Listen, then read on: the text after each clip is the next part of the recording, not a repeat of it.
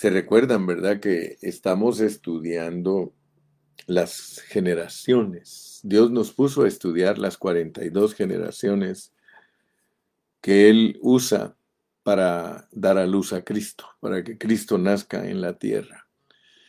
Eso lo hizo en el Antiguo Testamento y en el Nuevo, Él sigue trabajando con nosotros como reyes para que demos a luz a Cristo espiritualmente. Nosotros estamos llamados para dar a luz a Cristo espiritualmente. Y esa es una uh, un asunto que toda nuestra vida nos ocupa.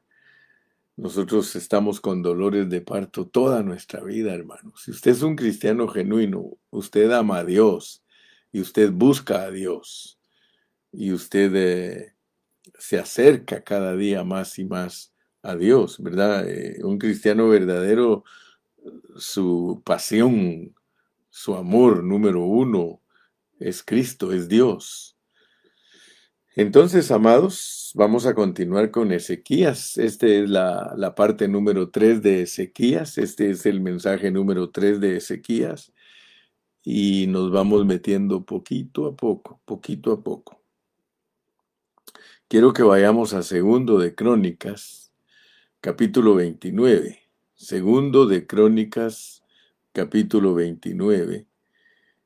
Y siempre les he dicho que de la manera que nosotros estudiamos la Biblia se, se requiere de, de mucha diligencia y si la continuamos estudiando de esta manera podemos llegar a ser eruditos eruditos, o sea, personas que conocen la escritura muy particularmente y muy profundamente. Y esa es la carga que yo tengo, que lleguemos a ser un día eruditos en la interpretación de la palabra. Por eso no cualquiera entiende al hermano Carrillo, porque muchos están todavía en los rudimentos de la doctrina de Cristo. La mayoría de cristianos están en una vida superficial, están en una vida que no están apasionados, no, no están realmente buscando cómo llegar a ser los vencedores del Señor. Ayer el hermano Miguelito Quiroz, él nos compartió eh, un pequeño comentario de los escritos del hermano Whitney Lee, donde él dice que eh, nosotros los cristianos, la mayoría eh, en este tiempo vivimos como hijos de pecadores, ni siquiera vivimos como hijos de Dios sino que nos hemos conformado a vidas livianas, vidas mediocres. Y nosotros, si somos cristianos genuinos, debemos de estar, hermano, buscando a Dios en una forma muy, muy, muy profunda.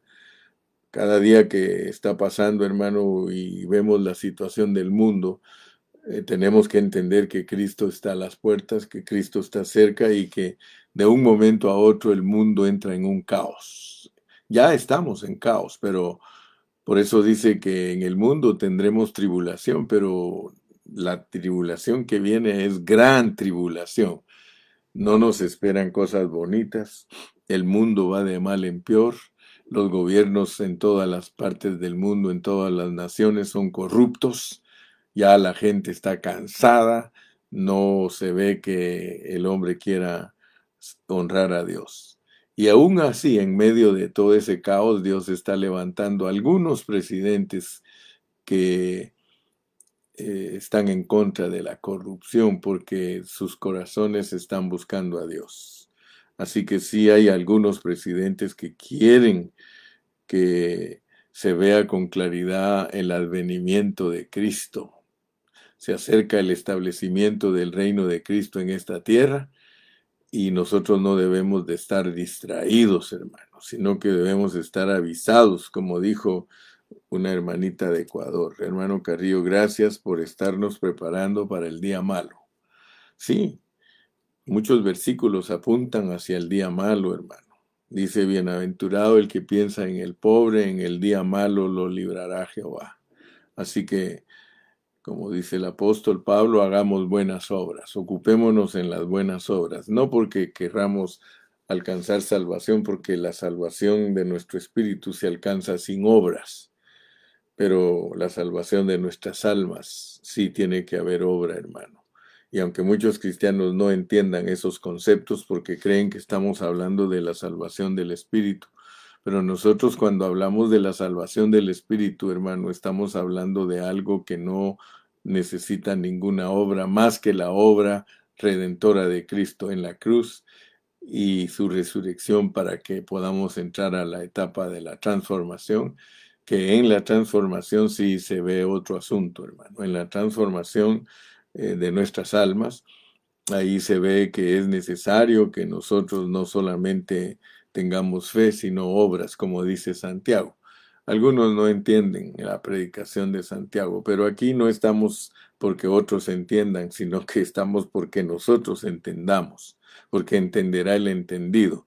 Entonces, eh, les hablo de todo esto porque la Biblia tenemos que entenderla nosotros profundamente. Y les decía que la carga del hermano Carrillo no es que seamos cristianos simples, Dice, ¿hasta cuándo, oh simples, amaréis la simpleza? Sino que seamos cristianos que de verdad estamos empeñados en conocer a Dios en todos sus detalles y en una forma particular. Así que bienvenidos, pues, bienvenidos a este laberinto, bienvenidos a esta profundidad. Dice segundo de Crónicas 29.1, comenzó a reinar Ezequías si usted quiere entender la Biblia bien profundamente, usted tiene que saber el significado de todas las expresiones que Dios nos pone en la Biblia. Comenzó a reinar Ezequías. ¿Qué significa Ezequías? Fuerte en el Señor. Empezó a reinar el fuerte en el Señor. Hoy le voy a dar así detallitos para que usted vea que la carga mía no es algo simple. Comenzó a reinar el fuerte en el Señor. Una persona, Ezequías, es uno que es fuerte en el Señor. Siendo de 25 años, 20 es testimonio de la tribulación y 5 es la criatura que contiene a Dios. Entonces, comenzó a reinar el fuerte en el Señor, que es para el testimonio de Dios como criatura que tiene a Dios, y reinó 29 años. El testimonio de la tribulación del Dios triuno en resurrección. Fíjese pues. Por eso no cualquiera le dan ganas de estudiar con el hermano Carrillo, porque el hermano Carrillo no pierde el tiempo. El hermano Carrillo está en lo que está y está metido en lo que está. Comenzó a reinar el fuerte en el Señor, siendo el testimonio de testimonio de una criatura que esa versión de la Biblia no la conoce usted, hermano. Y por eso insisto e insisto e insisto y le comparto. Comenzó a reinar el fuerte en el Señor. Miren lo que es un fuerte en el Señor. Es el testimonio de testimonio de una criatura que contiene a Dios y que reina para testimonio de testimonio del Dios triuno, que es el nueve, en resurrección, en la vida de la iglesia, que es Jerusalén, y como estamos hablando de que mi padre, mi madre y mis hermanos son los que hacen la voluntad de mi Padre que está en el cielo, Él está operando en la iglesia y Él es el resultado, Él es el resultado de cristianos madres que se llaman Abías, que usted sabe que Abías quiere decir, mi Padre es Jehová, o la voluntad de Dios, y ella es hija de uno que es entendido en las visiones de Dios. Le aseguro que esa versión ni siquiera la conoce usted, porque muchos buscan versiones de la Biblia. Dice, ¿cuál será la, la, mejor versión de la Biblia? ¿Cuál será la versión de la Biblia que es mejor? Es esta, mire. Comenzó a reinar el fuerte en el Señor, siendo testimonio de testimonio de la criatura que posee a Dios y reinó como testimonio de testimonio del Dios triuno en resurrección para la iglesia y que viene de hermanos. Él esa enseñanza la aprendió de hermanos que son la mamá, que son la mamá que se llama Abías, que es la voluntad de Dios. ¿Sí? O sea que Abías quiere decir mi padre es Jehová o la voluntad de Dios. Y Zacarías, que es el recordado por el Señor, recordado por el Señor, es el que es entendido en las visiones de Dios. Solo mire qué introducción tan profunda y tremenda tenemos de lo que es ser un Ezequías. Aleluya. Y ese, ese Ezequías con todas estas características de la madre de Jesús, porque todas estas son características para que usted entienda lo que es ser la madre de Jesús. Mi madre y mis hermanos son aquellos que hacen la voluntad de mi Padre que está en el cielo. Aquí está la voluntad de Dios. Aquí está la voluntad de Dios, hermano. Abías, Abi, Abi quiere decir la voluntad de Dios. Sí. Mi padre es Jehová. los dos significados tiene Abías. Mi padre es Jehová la voluntad de Dios. Así que todas las hermanas Abis, usted que se llama hermana Abi, hermana Abi, usted, su nombre significa, mi Padre es Jehová o la voluntad de Dios. Y solo el que tiene esas características puede hacer real en él el versículo 2 e hizo lo recto ante los ojos de Jehová. Conforme a todas las cosas que había hecho David su padre, porque la medida de todo esto es David el padre. Y ya nosotros que somos cristianos, que no andamos buscando solo enseñanzas objetivas o doctrinales, porque algunos solo eso andan buscando, enseñanzas objetivas o doctrinales, ya los que no andamos buscando solamente enseñanzas objetivas y doctrinales, sino una vida subjetiva, que Cristo salga de nosotros, no somos los cristianos que están esperando recibir algo de Dios, sino que somos los cristianos que estamos aprendiendo a dar algo de nosotros. Porque más bienaventurado es dar que recibir, hermano. Le insisto en esto, deje ya las niñerías, deje a un lado lo que estar esperando que, que Dios solo le dé a usted cosas, dame, dame, dame, dame, no hermano, usted tiene que darle ahora, usted tiene que darle ahora. Se recuerda que cuando estudiamos las jornadas hablamos de poseer la tierra, hermano. Pero ahora ya no estamos hablando de poseer la tierra, ahora estamos hablando de cómo Cristo se forme en usted, cómo usted sea la tierra que produce el fruto que Dios está esperando. Aleluya. E hizo lo recto entre los ojos de Jehová conforme a todas las cosas que había hecho David su padre. Le dije que el hablar divino, hermano, el hablar divino no es liviano el hablar divino está lleno de sabiduría. Dice que en el versículo 3, en el primer año de su reinado, en el primer año de su reinado, en el mes primero, fíjese pues, en el primer año de su reinado, en el mes primero, abrió las puertas de las de la casa de Jehová y las reparó. Vamos a entender pues cuál es el propósito que tiene Dios para una persona que tiene todas estas características. Si tú estás con un espíritu abierto y estás entendiendo que estar marcados, estar constituidos de sequías, tiene un propósito, tiene un propósito.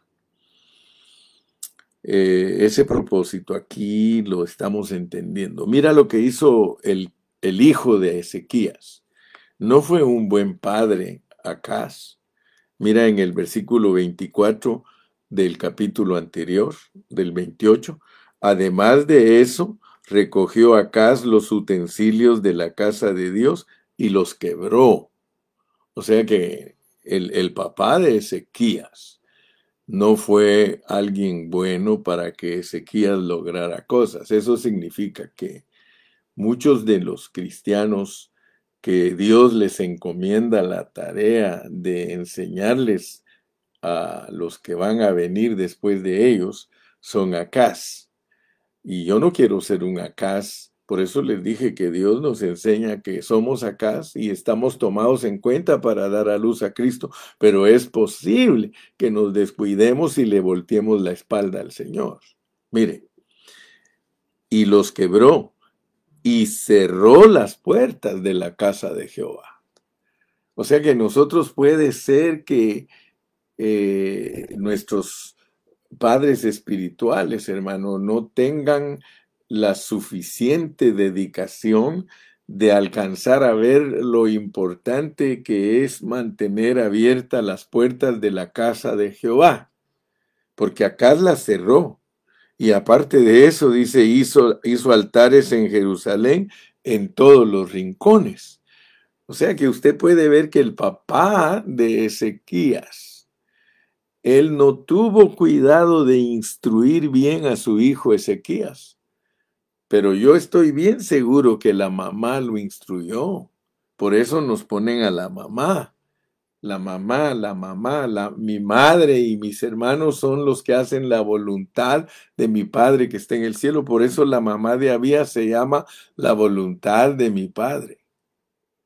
Y gracias a Dios que yo ya les expliqué a ustedes, desde que empecé a hablar de que estos reyes dan a luz a Cristo, yo le dije, que esos reyes somos nosotros y que Mateo nos habla de que la madre y los hermanos de Cristo son los que hacen la voluntad del Padre que está en el cielo. Entonces, hermano, no estamos fuera de contexto. Al hablar de los reyes que producen a Cristo, aquí está Ezequías.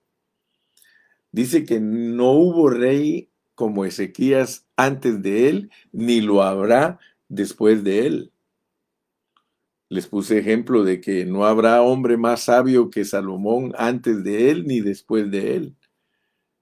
El único que es sabio y más sabio que Salomón es nuestro Señor Jesucristo, porque Él mismo es la sabiduría.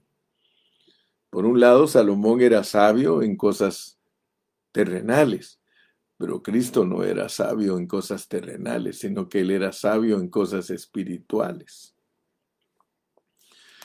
en el primer año de su reinado. O sea que nosotros desde que empezamos a reinar, que es en el primer año y que es en el primer mes, en el primer mes y en el primer año, y nosotros debemos de saber qué significa el primer año, hermano, y debemos de saber qué significa el primer mes. Fíjese que las experiencias anuales de nosotros son las experiencias que toman tiempo pero las experiencias mensuales, esas son las experiencias que toman menos tiempo. Pero tanto las mensuales como las anuales son experiencias naturales. Pero cuando es en el primer día algo, hermano, eso es milagroso. Todas las experiencias de, que tienen que ver con tiempos cortos, hermano, esas son milagrosas. ¿Verdad? Eh, Dios no puede transformar tu alma de un día para otro. Eso no tiene que ver con los días, sino que tiene que ver con los meses y los años. Por lo menos en los meses marcan las estaciones del año y tú sabes que las estaciones toman a veces hasta tres meses, ¿verdad? En el año se marcan cuatro estaciones, o sea que cada tres meses hay cambios en el cristiano. Y tú que me, me escuchas por mucho tiempo y sabes que uso la seomática para enseñar y uso también todo lo que es la sombra. Amén. Eh, eso nos ayuda a entender la escritura. Jorgito sabe bastante de esto. Dice los tiempos, los años, los meses, las sazones, ¿sí? Y las sazones las entendimos cuando estudiamos las jornadas, porque las sazones es cuando Dios eh, prueba el, alimento, prueba el, la comida y dice esto ya está listo. Esas son las sazones, que de hecho nos tradujeron la palabra seasons, ¿verdad? Pero en realidad y en plata pura, sazones es cuando Dios sabe que ya estás listo para cambiar de jornada.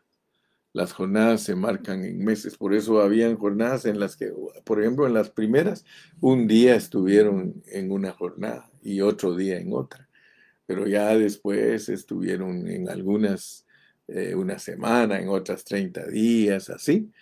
Entonces, yo quiero que tú veas que esto es precioso, hermano, y no me canso de decirlo, fíjese, se lo voy a volver a repetir para que usted lo pueda captar. Mire, dice, comenzó a reinar Ezequías.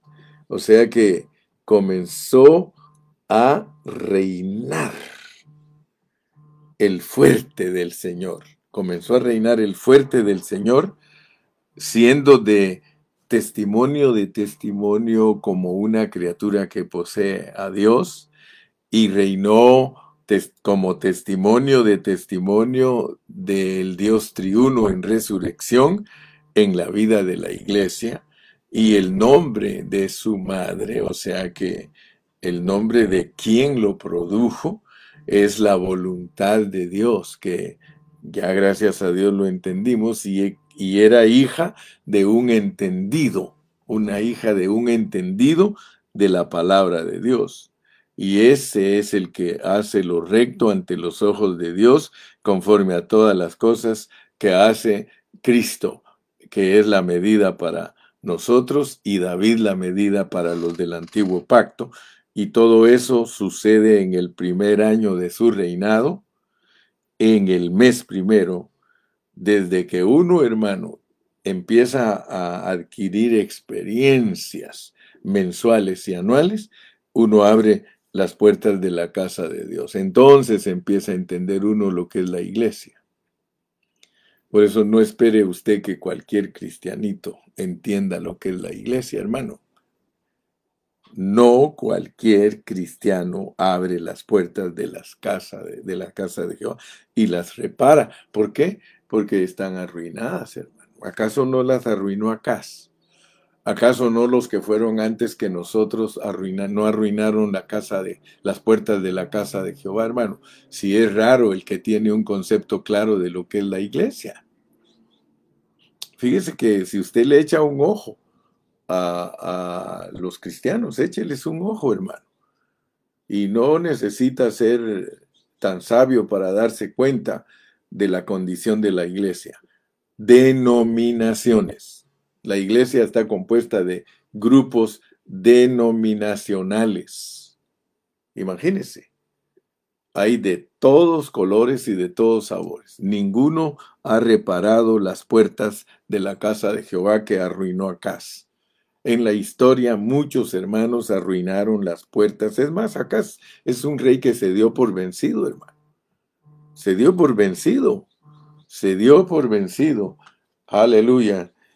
Gloria a Dios, hermano, discúlpame, pero yo ahorita estoy predicando, estoy en el aire, por eso no te contesto. Te hablo al rato. Correcto.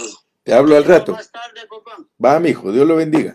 Es que me estaban llamando desde Guatemala mi hermanito Rodolfo. Eh, ponte a escucharme, estoy en el aire, en el Facebook. Ah, entonces, hermano amado, estamos en este, en este punto aquí. Recibí la llamada porque es mi hermanito lindo. Que Dios me lo bendiga. Al rato me comunico contigo, mijo.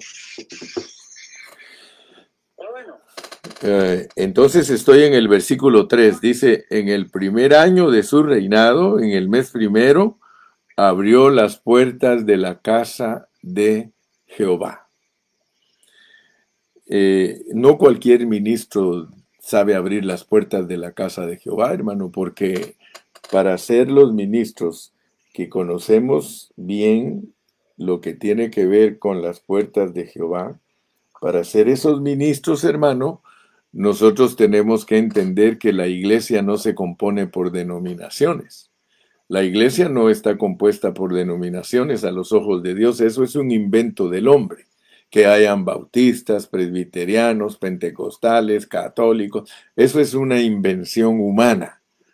y uno debe de atender, hermano, la palabra de Dios. Usted se da cuenta que aquí la palabra de Dios nos muestra en figura, nos muestra en figura, hermano, eh, cómo debemos de entender la realidad de la iglesia. Dios nos muestra en figura cómo es la iglesia, pero tristemente, hermano, tristemente eh, estamos en, el periodo de Acaz en vez de estar en el periodo de Ezequías. Y nosotros debemos de saber que Ezequías lo usa Dios para que nosotros entendamos la manera correcta de que debe de operar la iglesia. La iglesia debe de operar, hermano, en, en una forma cristocéntrica. Yo quiero que usted se dé cuenta que Ezequías reparó las puertas.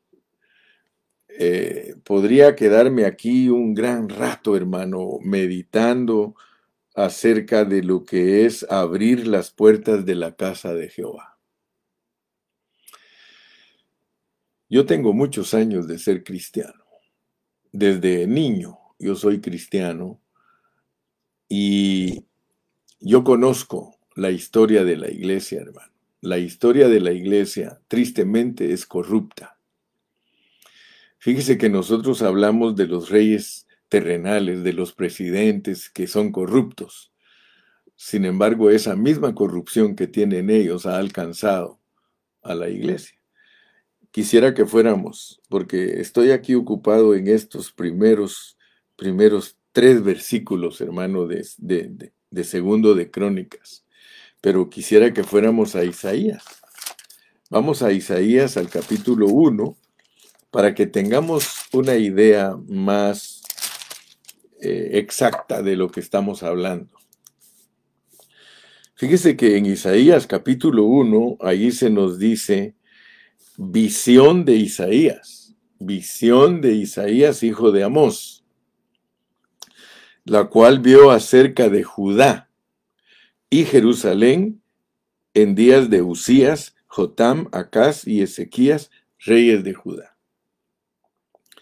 Este profeta tan grande, hermano, Isaías. Yo quiero que usted vea que él aparece, él aparece, hermano, en el reinado de estos cuatro reyes de Judá que ya los hemos considerado, Usías, Jotam, Acaz y Ezequías.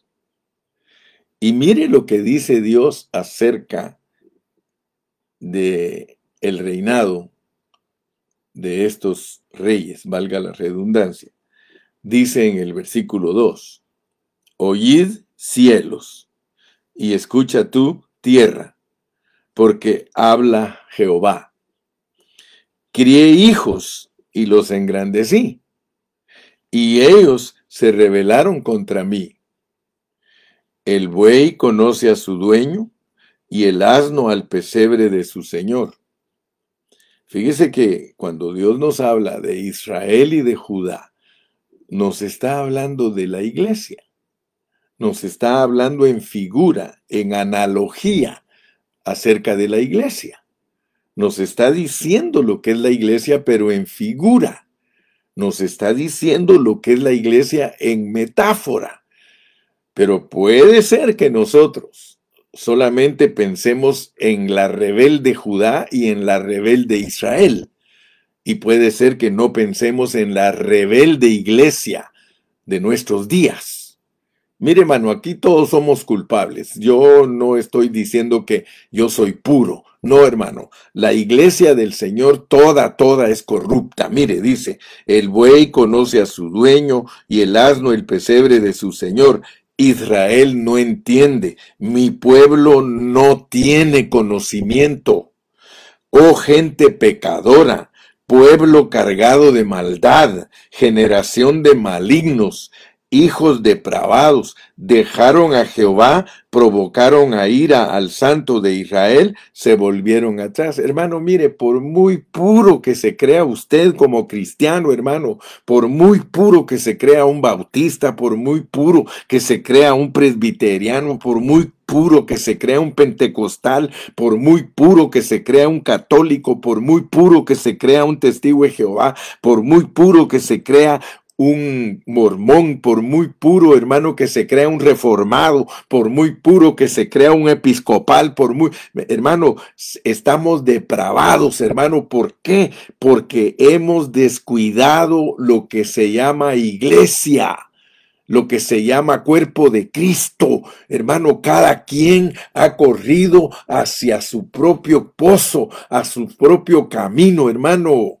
Aquí hay una exhortación fuerte para nosotros, la iglesia.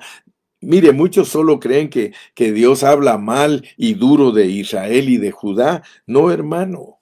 Está hablando de nosotros en figura, en figura. Dice el verso 5, ¿por qué querréis ser castigados aún? ¿Todavía os revelaréis? Toda cabeza está enferma y todo corazón doliente. Desde la planta del pie hasta la cabeza no hay en él cosa sana, sino herida, hinchazón y podrida llaga. No están curadas ni vendadas ni suavizadas con aceite, hermano. La unción la hemos dejado a un lado, pero no le estoy hablando de la unción como muchos creen que es botar gente, tirar gente, recoger cantidades grandes de dinero, hermano no estamos hablando de eso, estamos hablando de lo que nos dice segundo Crónicas 29. Hermano, mire, yo quiero que usted por favor se dé cuenta. Dice que Ezequías en el verso 4 hace venir a los sacerdotes y levitas y los reúne en la plaza oriental. Todo eso tiene significado, hermano. Nosotros, si reclamamos ser los sacerdotes y levitas del Señor, nosotros, hermano, tenemos que ser reunidos en la plaza oriental, que eso tiene una analogía. Hay un lugar, hermano, donde Dios nos quiere a nosotros como pastores y ojalá que Dios te revele a ti lo que es reunirse en la plaza oriental. Sí, hermano, desde el principio de la Biblia hay lugares que son del oriente, que tienen que ver con la presencia de Dios, hermano. Estudia bien tu Biblia, estudiala por favor, pero deja que Dios te hable a través de todas estas figuras, porque solo de esa manera seremos restaurados. En el Nuevo Testamento no está la fórmula. En el Nuevo Testamento solo están las expresiones de letra de lo que Dios quiere de nosotros pero no están los detalles. Aquí están los detalles. Porque te vas a dar cuenta, hermano, de que todo lo que descuidaron los israelitas son puros aspectos de Cristo que la iglesia ha descuidado. Los pastores tenemos tiempo para predicar de esto, para predicar de aquello, de la prosperidad, de, de, la sanidad, de los milagros, de todo, pero menos de predicar lo real, lo que Dios verdaderamente quiere que toquemos, que se restauren las puertas, que se reparen las puertas del templo, hermano. Todos sabemos que el templo es la iglesia y no estamos hablando de edificios Estamos hablando del edificio real que es usted y yo. Que se reparen las puertas nuestras, que se abran las puertas nuestras, porque fueron cerradas, hermano. Entonces le pedimos a Dios, ¿verdad? Que nos ayude a entender, porque la exhortación está en Isaías, hermano. La exhortación está en Isaías. Mire lo que le tuvo que decir a los israelitas y a los, y a los judíos en el capítulo 1 y versículo 11. ¿Para qué me sirve, dice Jehová, la multitud de vuestros sacrificios? Hastiado estoy de holocaustos, de carneros y de cebo de animales gordos. No quiero sangre de bueyes, ni de ovejas, ni de machos cabríos. Fíjese pues. Todos los aspectos de Cristo en el pueblo de Israel y Judá, Dios los detestó porque ellos no los manejaron en la forma correcta. Yo estoy bien seguro, hermano, Porque si dice la Biblia que a Israel le mostró sus obras y a Moisés le mostró sus caminos, yo estoy seguro que Moisés sí sabía lo que estaba haciendo. O sea que Moisés, cuando él les explicó al pueblo que se tenían que presentar las ofrendas de cierta manera, era tipificando a Cristo. Entonces, al presentar las ofrendas de la manera que Dios lo requería y en una forma cuidadosa, yo estoy seguro que Moisés cuando estaba eh, los sacerdotes estaban presentando los sacrificios, Moisés decía, yo sé que eso solo es sombra, yo sé que eso solo representa al invisible que yo puedo ver allá, allá en el horizonte. Yo veo, yo veo que todo esto que nosotros estamos haciendo solo es una sombra, pero hay que hacerlo correctamente. Hay que presentar las ofrendas porque tipifican a Cristo. Hermano, mire, todo lo que Dios está hablándonos por medio de estas analogías y estas metáforas es que nosotros nos hemos descuidado de todos los aspectos de Cristo. Tenemos que restaurar todos los aspectos de Cristo, hermano, porque Pablo cuando llegó a corregir a las iglesias era porque dejaron de ser cristocéntricos. Y no le estoy hablando de ser cristocéntrico en teoría. No, hermano, es ser cristocéntricos en la forma de vivir en la forma de vivir, que Cristo sea visto, que Cristo sea expresado, que todos los que viven alrededor nuestro se den cuenta que Cristo se puede ver en nosotros, hermano. De lo contrario, son, son puros sacrificios, son sacrificios, multitud de sacrificios, hermano apariencia de Cristo, hermano. ¿Cuántas reuniones solo tienen apariencia de Cristo, pero nuestros corazones están lejos de Él, hermano? Eso es lo que realmente Dios está buscando en su pueblo, hermano. En el primer año de su reinado, en el mes primero, abrió las puertas de la casa de Jehová y las reparó. Hermano, por ahí empieza el Ezequías. Primero nos da las características de quién es un Ezequías y luego nos dice lo que él practicó, porque él sí, hermano, hizo lo recto delante de Dios. Hermano, no es que nos reunamos para apreciarnos nosotros nuestra forma externa de ser, no. No es para que, ah, qué bonito, hubo mucha danza, hubo mucho brinco, hubo mucha gente botada al suelo, ah, sí, las diaconisas cubriendo con sábanas. No, hermano, de eso está cansado el Señor. Lo que Dios quiere en nosotros, hermano, es una vida genuina del Espíritu. Oh, mi amado hermano, que el Señor nos ayude, hermano. Yo creo que necesitamos predicaciones, hermano. Necesitamos predicaciones que nos exhorten, hermano. No necesitamos predicaciones livianas. No necesitamos, hermano, estar repitiendo conceptos que solamente nos llenen de conocimiento. Necesitamos vivir una vida práctica de Cristo, hermano, ser la gloria de Dios. Yo en esta mañana, hermano, te lo pido en el nombre de Cristo. Vivamos para el Señor. Dios sí nos quiere hacer vencedores, pero de la única manera que nos va a hacer vencedores es con una palabra fuerte, hermano. Y no para insultarnos nosotros, ni para faltarnos el respeto, no, hermano. Con una palabra que de verdad nos cambie, hermano que dejemos ya de estar jugando, hermano. ¿Cuánto hermano todavía, mire, juega y juega y juega en la vida de la iglesia? No lo toman en serio, hermano. Que Dios tenga misericordia de nosotros. Si Él nos da la vida, continuaremos mañana. Despídete, hermano, despídete. Que Dios te bendiga, Dios te guarde. Dios te bendiga, Dios te guarde. Despídete en esta mañana y seguimos mañana primero Dios.